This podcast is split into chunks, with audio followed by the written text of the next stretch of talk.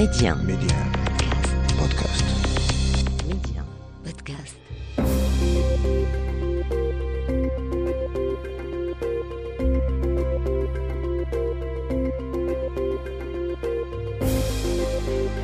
L'Afrique doit faire confiance à l'Afrique et le développement du continent passe par les Africains eux-mêmes avant tout.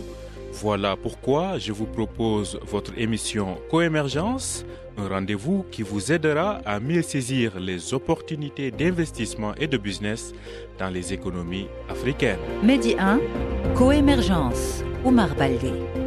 Bonjour et bienvenue dans votre émission Coémergence. Cette semaine, nous nous intéressons à l'état d'avancement du projet de gazoduc entre le Maroc et le Nigeria. En cette infrastructure très attendue, surtout dans un contexte de tension en Ukraine entre la Russie et les Occidentaux Nous en parlons avec notre invité. Il s'agit de Mohamed Himdouche.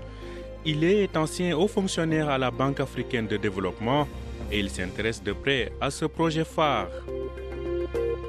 La situation en Ukraine perturbe et provoque une surchauffe dans le secteur énergétique. Quelles conséquences pour l'Afrique, notamment en termes de réponse à la demande en hydrocarbures dans le monde Vous allez entendre la réponse dans votre rubrique Zoom Express avec l'économiste congolais Al-Kitenge Lubanda qui nous parlera depuis Kinshasa.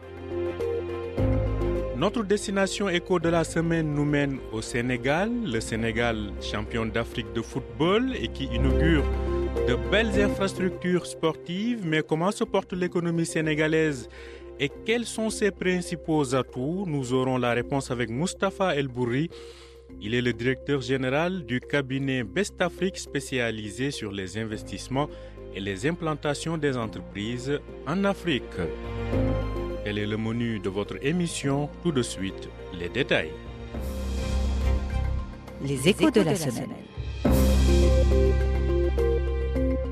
Mais avant de développer ces titres, voyons d'abord ce qui a fait l'essentiel de l'actualité économique de la semaine avec cette visite d'une délégation du Parlement de la CEDEAO dans les provinces du sud marocain. À cette occasion, Sidi Mohamed Tunis, le président du Parlement de l'instance ouest-africaine, s'est félicité du développement socio-économique en cours au Sahara marocain, une dynamique qui, dit-il, met la population au centre des initiatives.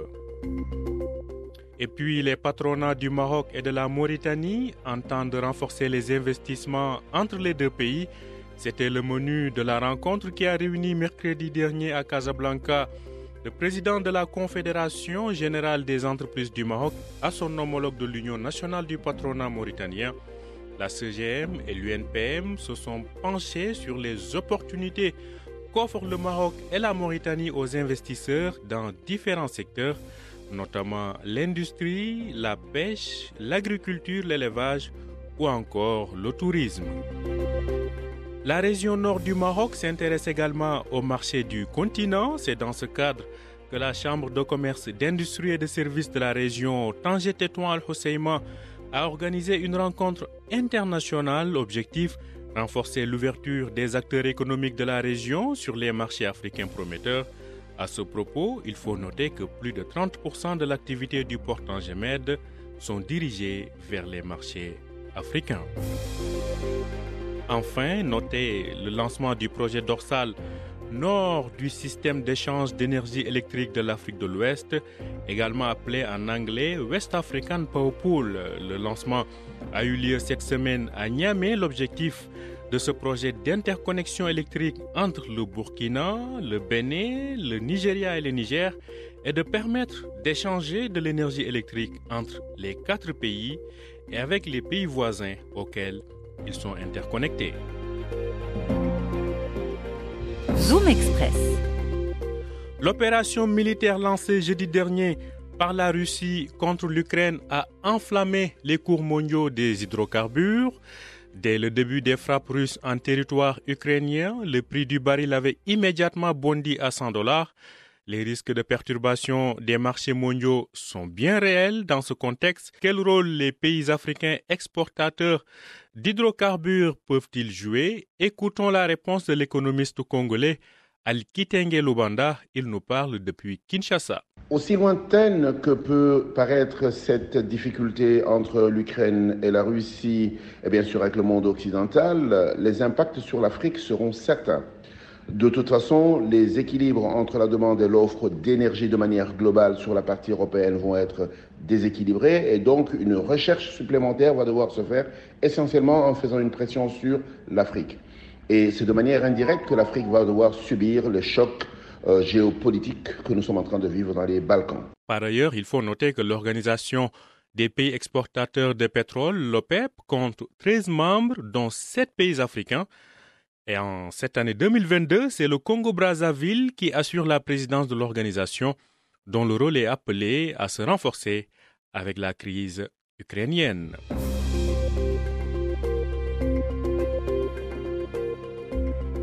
Coémergence, l'invité.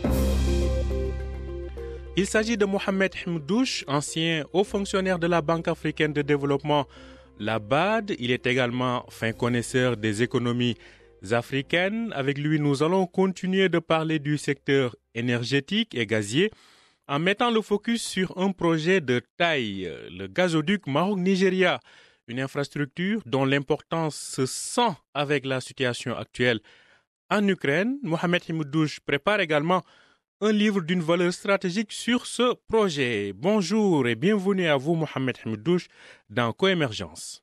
Je vous remercie pour votre aimable invitation pour débattre d'un grand projet d'infrastructure structurant initié à l'échelle de l'espace de l'Afrique de l'Ouest par Sa Majesté le roi Mohamed VI et le président nigérian Mohamed Buhari il y a déjà cinq ans, soit le 16 décembre 2016, comme vous le savez. Alors, euh, première question, euh, comment évolue ce projet de gazoduc entre le Maroc et le Nigeria? Euh, Je le rappelle, il a été donc, ce projet est lancé depuis cinq ans. On se rappelle donc de la signature le 16 décembre 2016. Comment évolue ce projet, Mohamed Himoudouche? Permettez-moi de rappeler à l'attention de vos auditeurs que le projet gazoduc Maroc-Nigeria, en anglais Morocco-Nigeria Gas Pipeline, reliera les champs gaziers du Nigeria au Maroc sur une longueur estimée à 5660 km. Le coût du projet est estimé à 25 milliards de dollars des États-Unis.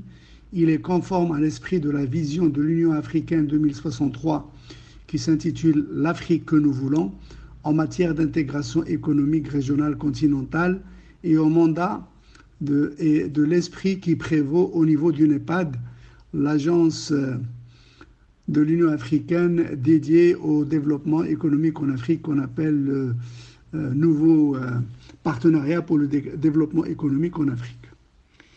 À cet effet, une lettre d'entente a été signée le 16 décembre 2016 par les directeurs généraux de l'Office national des hydrocarbures ONIM pour le Maroc et la Nigerian National Petroleum Corporation, NNPC, pour le Nigeria, en présence des deux chefs d'État du Maroc et du Nigeria et les membres de leurs gouvernements respectifs. Dans la même veine, Itmar Capital, le Fonds souverain marocain, et le Nigeria Sovereign Investment Authority, Fonds souverain du Nigeria, ont signé un Strategic Partnership Agreement, SPA, et un Memorandum of Understanding pour accompagner la réalisation de ce méga projet de gazoduc en jouant le rôle de catalyseur en vue de la mobilisation des ressources nécessaires au financement de ce projet au niveau continental et international. Depuis 2016, les autorités des deux pays travaillent la main dans la main pour la réalisation des études de faisabilité et d'impact environnemental du projet. La première phase des études a été achevée en 2020. La seconde phase des études est programmée pour cette année 2022 la première phase des études a été financée par le Maroc et le Nigeria, tandis que la seconde étude est financée à hauteur de 50% par le Maroc et le Nigeria d'une part, et le reliquat de 50% est financé conjointement par la Banque islamique développement et le fonds de l'OPEP OFID d'autre part. Cet important projet va être relié au projet existant en Afrique de l'Ouest. Il s'agit du West Africa Gas Pipeline qui est déjà opérationnel entre le Nigeria, le Ghana, le Bénin et le Togo. Les récentes découvertes de gaz en Côte d'Ivoire, au Sénégal et en Mauritanie verront la construction d'autres gazoducs qui seront certainement raccordés au méga projet Maroc-Nigeria pour l'exportation du gaz naturel en Europe, dont les besoins en gaz font l'objet en ce moment de grandes tractations géopolitiques entre les États-Unis d'Amérique, l'Europe, l'OTAN et la Russie dans le cadre de la tension en cours en Ukraine. Selon vous, comment accélérer ce projet et passer à la phase concrète de, de, de réalisation? La réalisation du projet va connaître une accélération au terme de l'achèvement et de la validation par toutes les parties prenantes des études qui sont en cours d'exécution. Une fois les études adoptées, les États concernés se concerteront en vue de déterminer la meilleure stratégie à adopter en vue d'assurer le financement du projet de construction du gazoduc auprès des acteurs suivants. 1. Les institutions financières nationales, régionales et internationales. 2. La contribution des fonds souverains nationaux marocains et nigérians. 3. Les banques commerciales. Et 4. Les entreprises ou entités juridiques qui auront la charge d'exploiter le gazoduc et la commercialisation du gaz qui sera acheminé du Nigeria vers le Maroc et même en Europe. Mohamed Hemouddouche, pouvez-vous nous rappeler ou nous citer les bénéfices attendus de ce projet? Un des bénéfices majeurs de cet important projet est de permettre à tous les pays de l'Afrique de l'Ouest, tout comme le Maroc, et d'alimenter leurs centrales électriques respectives en gaz, mais aussi d'alimenter leurs unités industrielles et domestiques en énergie propre. La réalisation de ce projet permettra la naissance d'une nouvelle économie énergétique avec la mise en place d'un nouvel écosystème gazier dans les pays concernés. De nouveaux emplois verront le jour et de nouvelles opportunités d'affaires s'offriront aux entreprises du secteur existant ou à créer prochainement, sans compter l'impact sur les milliers d'emplois qui seront créés à cette occasion. Enfin, une dernière question. Pensez-vous qu'il sera facile de mobiliser les financements nécessaires à la réalisation de ce projet pharaonique La faisabilité et la rentabilité du gazoduc Maroc-Nigeria feront de lui un projet bancable qui ne connaîtra pas de difficultés pour son financement. En effet, plusieurs facteurs militent en sa faveur. Il y a tout d'abord le très fort engagement politique des chefs d'État et de gouvernement du Royaume du Maroc et du Nigeria, première puissance économique d'Afrique, avec un produit intérieur brut estimé en 2020 par la Banque mondiale à hauteur de 432 milliards de dollars des États-Unis et un PIB prévu cette année selon les estimations du Fonds monétaire international à hauteur de 555 milliards de dollars contre 117 milliards de dollars pour le Maroc au cours de, de l'année 2021. La CDAO appuie également la réalisation de ce projet en raison de tous les avantages socio-économiques qu'il va, va offrir aux populations de la sous-région. Il y a aussi l'engagement de la Banque islamique de développement et du Fonds de l'OPEP, l'Organisation des pays exportateurs de pétrole, qui finance les études de faisabilité du projet pour ensuite assurer le financement partiel du projet aux côtés d'autres bailleurs de fonds régionaux ou internationaux. On peut les citer, il s'agit notamment de la Banque africaine de développement, de la Banque africaine d'import-export, de la banque d'investissement de la CDAO, de la Banque ouest-africaine de développement, du groupe de la Banque mondiale, qu'il s'agisse de la BIR, de la SFI ou de l'Agence multilatérale de garantie des investissements MIGA. Il y a également un intérêt exprimé par des institutions comme la Banque européenne d'investissement, la Banque européenne, le Fonds arabe pour le développement économique et social et les fonds souverains du Moyen-Orient, d'Arabie saoudite, des Émirats arabes unis, de Qatar, en plus des banques commerciales marocaines et ouest-africaines opérant au Maroc et dans l'espace CDAO, telles que Tijari Wafa Bank, la Bank of Africa Group BMCE, le groupe Banque Populaire, EcoBank, United Bank of Africa et d'autres institutions financières du Nigeria, plus les grands majors internationales du secteur gazier avec leurs banques commerciales habituelles et compagnies d'assurance. Merci à vous, Mohamed Hmoudouche. Je rappelle que vous êtes un ancien haut fonctionnaire de la Banque africaine de développement et fin connaisseur des économies africaines. Vous préparez également un livre sur le gazoduc Maroc-Nigeria.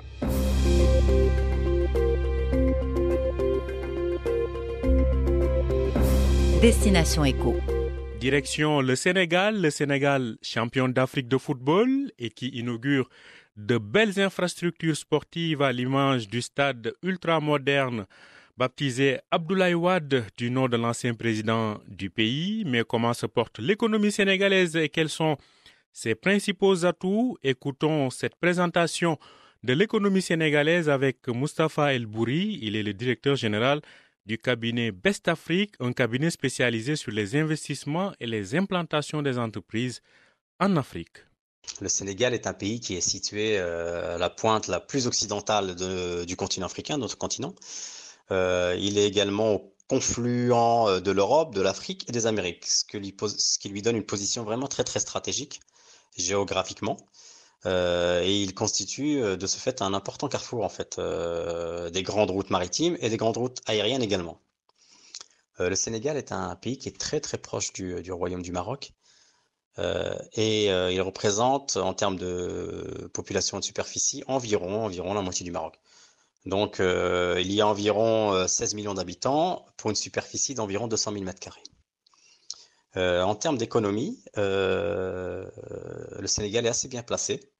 il est considéré comme étant la deuxième économie de, l'Union économique et monétaire ouest-africaine, l'UEMOA.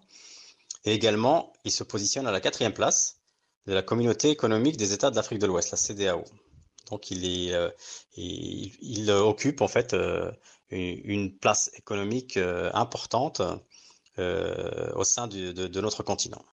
Une économie qui ne manque pas d'atouts malgré l'impact de la crise du Covid-19, des atouts que nous présente Moustapha El Bouri, le directeur général du cabinet Best Afrique, qui revient aussi sur les opportunités de développement de la relation entre le Maroc et le Sénégal.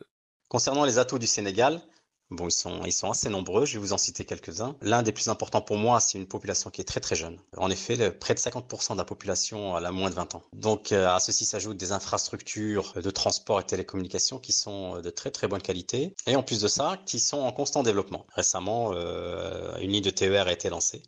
Donc, ce qui va vraiment euh, améliorer la, la, la mobilité intérieure du Sénégal. Il y a en en effet euh, un environnement euh, favorable aux affaires. Les investisseurs, je pense, qui peuvent vraiment s'appuyer sur les structures d'appui et de promotion performantes, euh, appuyées également par des services bancaires et financiers de, de première de classe mondiale ce qui est très très important. L'économie sénégalaise, repose principalement sur le, secteur de l'agriculture, qui occupe un peu plus de 60% de la population active. Donc, ce qui est très important, c'est une part importante de l'économie sénégalaise.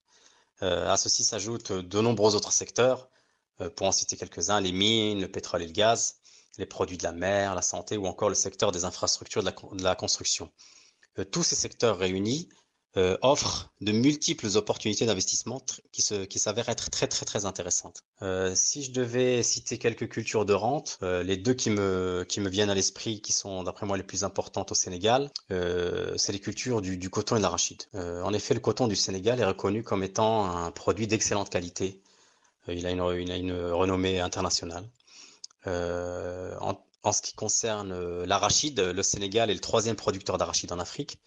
Il produit un peu plus d'un million et demi de tonnes, dont la moitié est exportée. Donc une grosse partie part à l'export. Le Sénégal est également très très bien positionné dans la production de fruits et légumes, comme les mangues par exemple, le melon, la pastèque, l'oignon ou encore la tomate, pour en citer quelques-uns. En ce qui concerne les relations sénégalo-marocaines, c'est vrai que souvent on les qualifie d'ancestrales parce qu'elles sont très très anciennes et euh, elles vont euh, au-delà des simples aspects diplomatiques et économiques euh, qu'on pourrait, qu'on pourrait croire, mais elles constituent vraiment un modèle de, coopération sud-sud. Total, aujourd'hui, il y a plus d'une centaine d'accords en fait entre le Maroc et le Sénégal, et ces centaines d'accords, ils couvrent plus d'une dizaine de secteurs clés. L'agroalimentaire est un levier très très important de développement entre le Maroc et le Sénégal à titre d'exemple, si je devais en citer, euh, si je en citer un, euh, je citerai le fait que les producteurs sénégalais euh, de fruits et légumes, ils perdent aujourd'hui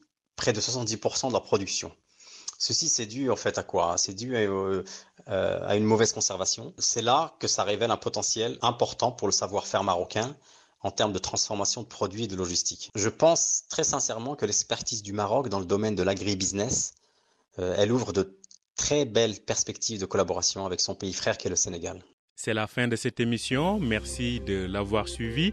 Je rappelle que vous pouvez écouter, réécouter, télécharger et partager Coémergence à partir de notre plateforme Medium Podcast ou sur vos plateformes de podcast habituelles.